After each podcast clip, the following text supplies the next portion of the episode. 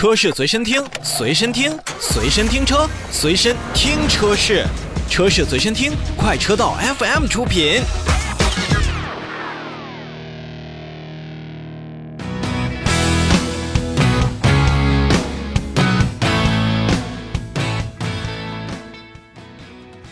说完了一台全新的纯电轿车，我们来继续看新车。一汽丰田之前在推出亚洲龙车型的时候，什么雷克萨斯 ES 的平替啊，之前的皇冠车型的延续啊，等等这样的论调，让它从上市到现在，其实我认为就背负着巨大的心理压力。卖得好呢，人家会说应该的；卖不好呢，可能就会让人说是冒牌。总之，和广汽丰田的凯美瑞不太一样。这款高了半级的亚洲龙，还真算是让丰田体系当中独特的那一个。而这两年，一汽丰田也在大力发展自己放肆辈儿的车型阵容的时候，我们看到了像荣放、锐放、凌放、陆放相继登场。而轿车线呢，一汽丰田还是以卡罗拉车型来挑大梁。虽然中途上市了一台亚洲狮，但是全年仅三万台出头销量的它。并不能为一汽丰田轿车的销量提升起太多帮助的作用，所以如何增加亚洲龙的竞争力，让消费者在挑选丰田品牌轿车时更愿意看看自己，而近日上市的全新亚洲龙是否就能给予我们答案呢？那售价区间在十九点九八万元至二十七点九八万元，三种动力、九款配置的车型。全新的亚洲龙价格上要比二零一九年初在国内市场的起售价格便宜了九千元，并且呢，针对于早年间上市车型当中的不足和遗憾，在不大做变动的情况下，也算是得以完善了。外观方面呢，不同的配置、不同的车型辅以不同样式的外观细节，这确实是不少品牌非常愿意做的事情。不光是能够简单直接明了的来分辨车型的不同，也能在购买的时候啊，有了更多可以选择的空间。一般来说，车型的旗舰款式一定要与别人不太一样，但丰田不太会这么想。于是我们看到了亚洲龙2.5双擎版和2.0版本采用了上下一体的高亮式进气格栅。而2.5升汽油动力版本呢，则是采用了运动感更强的点阵式进气格栅。同时，全新亚洲龙也为新车提供了三种规格不同的轮毂，配合不同外观的造型呢，也是让整体算是更加突出了。记得早年间我们试驾亚洲龙的时候，最大的感受不是双擎动力的省心和省油，也不是 TNGA 架构为我们带来的那种与之前丰田车型截然不同的驾驶体验，而是在亚洲龙的内饰设计。按照当时的眼光来讲，整体看下来呢，在那个时候亚洲龙内饰还算是不错的，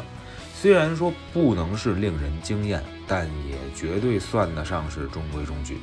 不过没有全液晶仪表，中控屏幕看似面积不小，但实际黑边很大，并且屏幕周围的物理按键也会让人觉得略有年代感。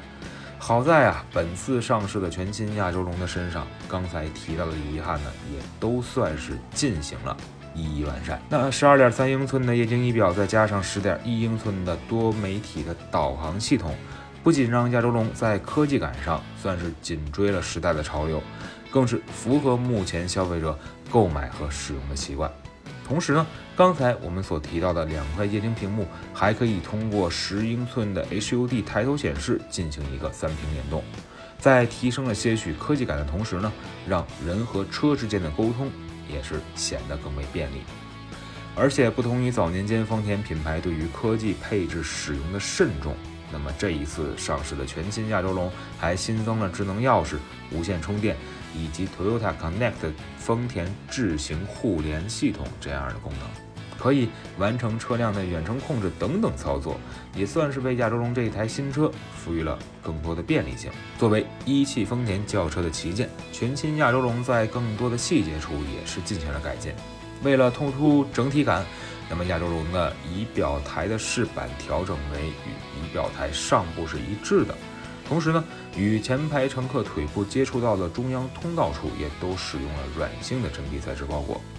而2.5升尊贵版的车门饰板也是用了更好的这种缝制的工艺，并且增加了双色缝线。亚洲龙算是用自己很细微细微的变化，为车辆营造出了更好的这样的车内氛围。作为与雷克萨斯 ES 同样使用了 TNGA K 架构的车型，那全新亚洲龙不仅是继承了 TNGA 架构低重心所带来的驾驶性能上的进步，同时呢，在安全性上也确实有较大的增强。全新的亚洲龙全车都是搭载着 Toyota Safety Sense 的丰田智行安全系统，包括了 PCS 预碰撞、LTA 车道循迹辅助、AHB 自动调节远近光灯等等这样的功能，再配合全系标配的十个安全气囊，为驾乘人员就能够提供更好的守护这样的保证。虽然说动力方面没有太大的变化，但不管是2.0升、2.5升还是2.5升的双擎动力，都已经经过了市场的一个种种的考验。